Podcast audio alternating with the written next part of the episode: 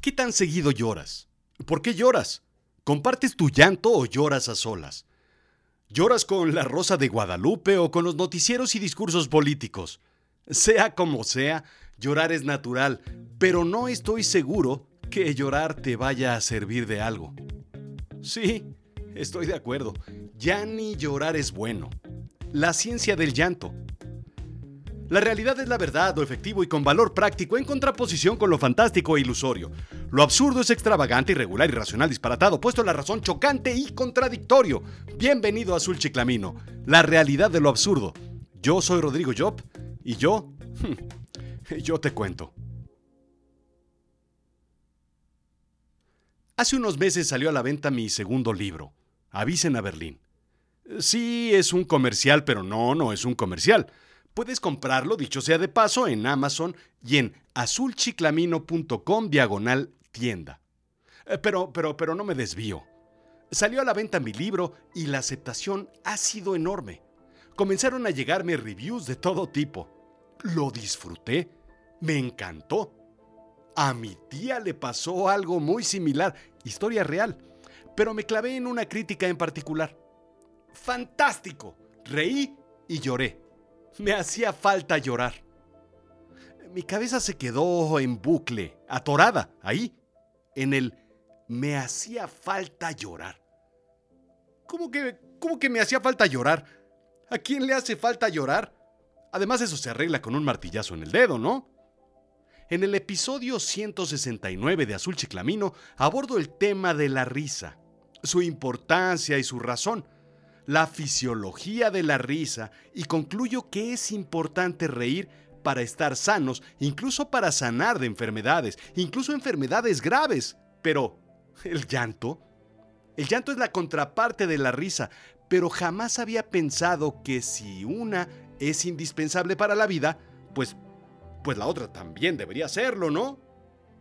Es importante mencionar que hay muchos tipos de lágrimas. Para empezar están las lágrimas de taquero, las que aparecen mientras cortamos cebolla. Estas están llenas de enzimas, lípidos, metabolitos y electrolitos. Sin embargo, las lágrimas emocionales, las que vienen directamente de los sentimientos, contienen proteínas. Las lágrimas emocionales son también em, más viscosas, se pegan aún más a la piel y corren por la mejilla más lentamente. Y es más probable que los demás las vean. Sí, Avisen a Berlín, mi novela, es capaz de producir proteínas a través de un proceso situacional ficticio que se crea en la imaginación del lector para mover emociones y crear proteínas en las lágrimas. Vaya, vaya, aquí no hay playa. Mi novela, al igual que el 90% de las historias creadas en Hollywood, está diseñada para sentir emociones. Tal vez algún día te lo pueda explicar con un taller de storytelling.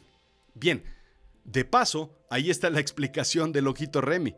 Al ser más espesa, más pesada, más viscosa, y esa consistencia hace que se quede, en efecto, bailoteando más en el ojito del pequeño niño de nadie, y dos o tres escenas más tarde seguimos viendo la viscosa lágrima rodar por su rosada mejilla.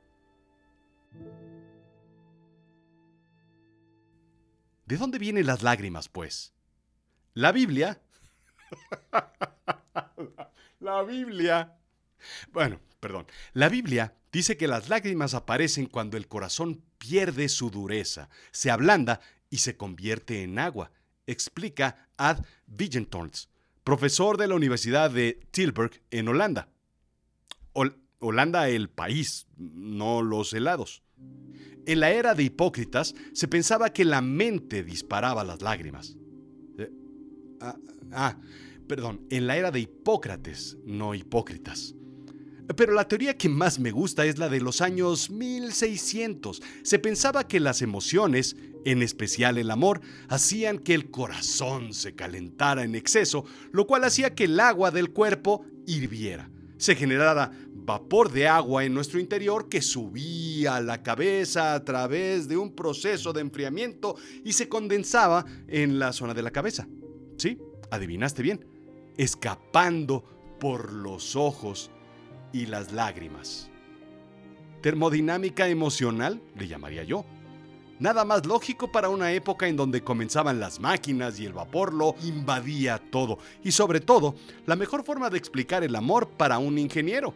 Ni Iracheta, su meteorólogo de confianza, lo hubiera explicado mejor. Sin embargo, no fue sino hasta 1662 cuando el científico danés Niels Stensen descubre la glándula lagrimal y los mitos terminan. Pero hay más allá de teorías fantásticas como el supuesto origen del hombre proveniente de seres acuáticos que necesitan llorar para lubricarse y saberse nuevamente seres de los océanos. Poco a poco se le fue dando importancia a las lágrimas como un proceso de vinculación humana y aquí es ya donde se empieza a poner interesante el asunto. Quien llora y quien ve llorar crean un vínculo emocional, una empatía natural tanto física como mental. ¿Quién no ha llorado frente a su compa, el grandote, bigotón, sombrerudo, cuando éste llora porque su esposa no le preparó el lonche? Empatía pura. Si bien los animales nacen casi casi hechos, los humanos requerimos de más ayuda y el llanto es el primer llamado de atención del joven humano indica Jonathan Rothenberg, investigador y profesor de psicología de la Universidad del Sur de Florida. ¿Qué es el llanto entonces? Pues no es otra cosa más que un lubricante ocular. No hay magia, no hay nada más, no hay complejidad alguna. Eso es todo. Sin embargo, más allá de la limpieza del cuerpo, las lágrimas son disparadas por emociones desde la empatía hasta la sorpresa, desde el enojo hasta la pena. Si bien las mariposas en el estómago revolotean invisiblemente cuando estamos enamorados, las lágrimas se muestran visiblemente cuando estos sentimientos aparecen, al igual que en un examen de matemáticas y en otras materias en cuestión. Lo cierto es que no sabemos por qué lloramos. Bueno, en el sentido biológico, porque en el sentido físico, psicológico, emocional y social, el 99% de las veces es por rabia, enojo, desamor o una patada en el dedo pequeño del pie contra la pata de la cama, eh, pero esa es otra historia. Existen muchas teorías. Primero, para socializar, indica la revista Time. El vínculo afectivo en el ser humano se basa en lo que podemos ver en el otro, y las lágrimas son un proceso fisiológico para crear empatía. Estudios indican que quien no llora no tiene vínculos tan profundos como quien sí llora, indica Kurt Benecke, profesor de la Universidad de Kessel en Alemania. A través de varias entrevistas, Benke identifica que los no lloradores son capaces de liberarse de relaciones de una forma mm, más eh, fácil. Asimismo, muestran sentimientos más agresivos como furia, enojo, disgusto, que aquellos que sí lloran. Lo más que hemos logrado identificar es que llorar libera el dolor, indica Harvard. El llanto funciona como una válvula que permite eliminar sentimientos difíciles, lo que los psicólogos llaman afrontamiento represivo, y este se relaciona con enfermedades de un sistema inmunológico menos resistente, enfermedades cardiovasculares e hipertensión, así como afectaciones en salud mental como el estrés, la ansiedad y la depresión. También se ha demostrado que llorar aumenta el comportamiento de apego, fomentando la cercanía, la empatía y el apoyo de amigos y familiares. Al momento no hay gran evidencia de que llorar traiga efectos positivos en la salud, a diferencia de la risa. Sin embargo, es importante la leyenda urbana de que es un proceso de desintoxicación. Me hacía falta llorar. El análisis que Rottenberg hace sobre 140.000 artículos sobre llorar arroja que el 94% de ellos hablan sobre beneficios mente-cuerpo y que aguantar o sostener el llanto puede traer resultados negativos. Sin embargo, no hay ciencia detrás de ellos. Sigue siendo una fábula o, o no hay estudios que lo soporten. Existe una idea interesante sobre el llanto. Llora te hará sentir mejor. Un estudio elaborado por Randy Cornelius, profesor de psicología de Vassar College, explicó que también es falso. La gente espera sentirse mejor después de llorar. Sin embargo, su estudio arrojó resultados fantásticos. Eh, bueno, ni eran tan fantásticos, solo me gusta decir la palabra fantástico. Resulta que tras entrevistar a un sinfín de personas que vieron películas tristes en un laboratorio, no sé en qué laboratorio pueden ver películas tristes entre matraces, mecheros de Bunsen, pipetas y tubos de ensayo, pero en fin. Pues resulta que estos raritos estaban viendo películas tristes en un laboratorio y al terminar se midió su estado de ánimo con el clásico humorómetro, que hay pues en todos los laboratorios.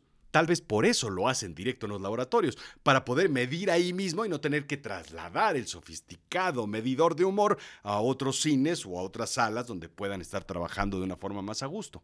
Eh, en fin, terminada la película, aquellos que lloraron simplemente no se sentían mejor.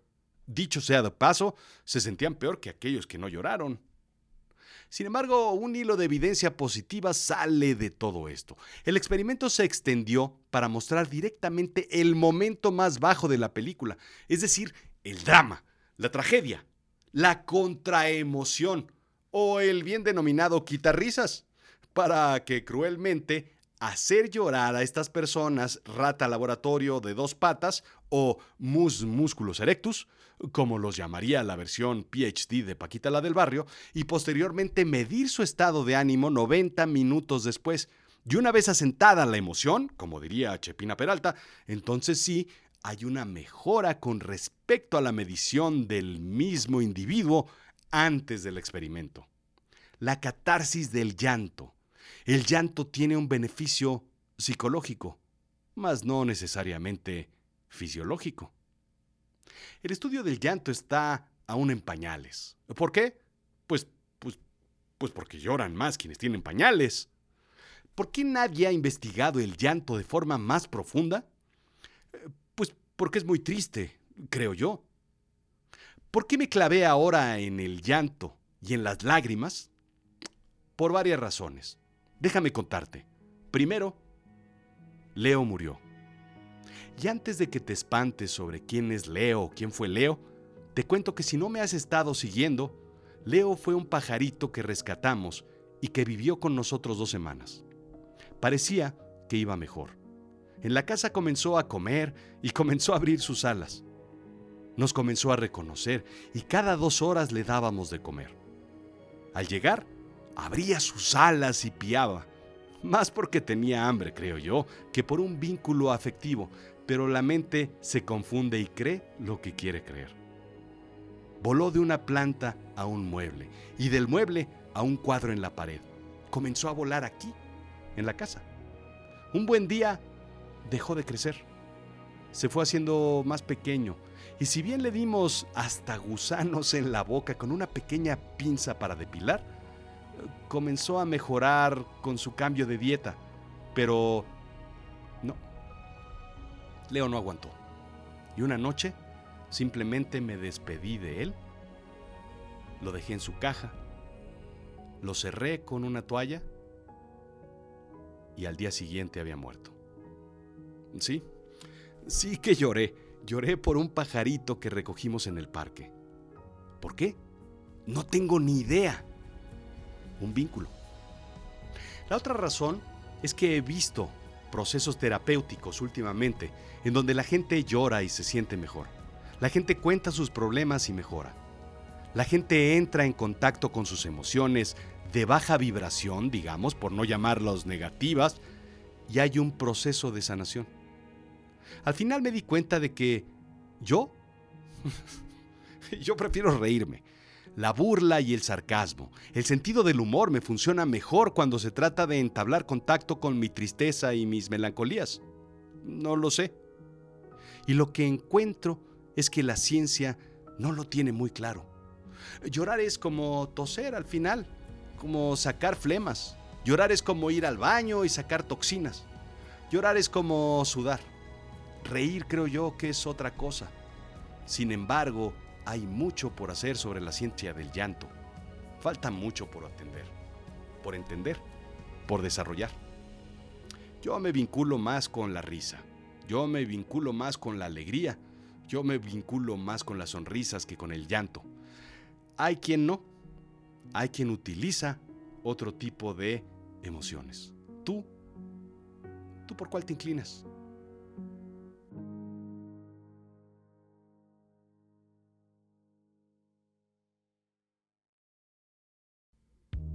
Esto fue Azul Chiclamino, la realidad de lo absurdo.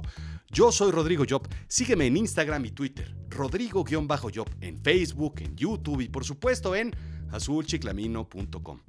No dejes de escuchar, por favor, no dejes de escuchar Avisen a Berlín. Es la primera serie producida por Azul Chiclamino Originals en avisenaberlin.com. Y si eres más de lectura, compra el libro.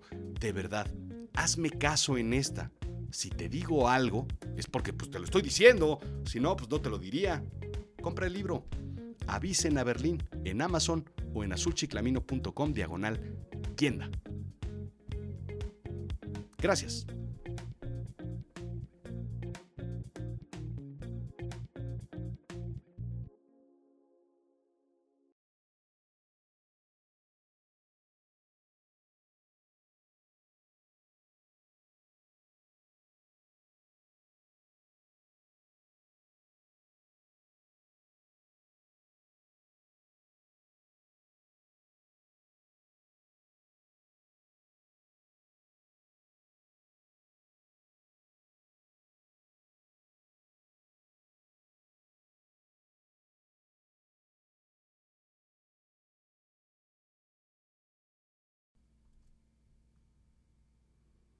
¿Te gusta llorar?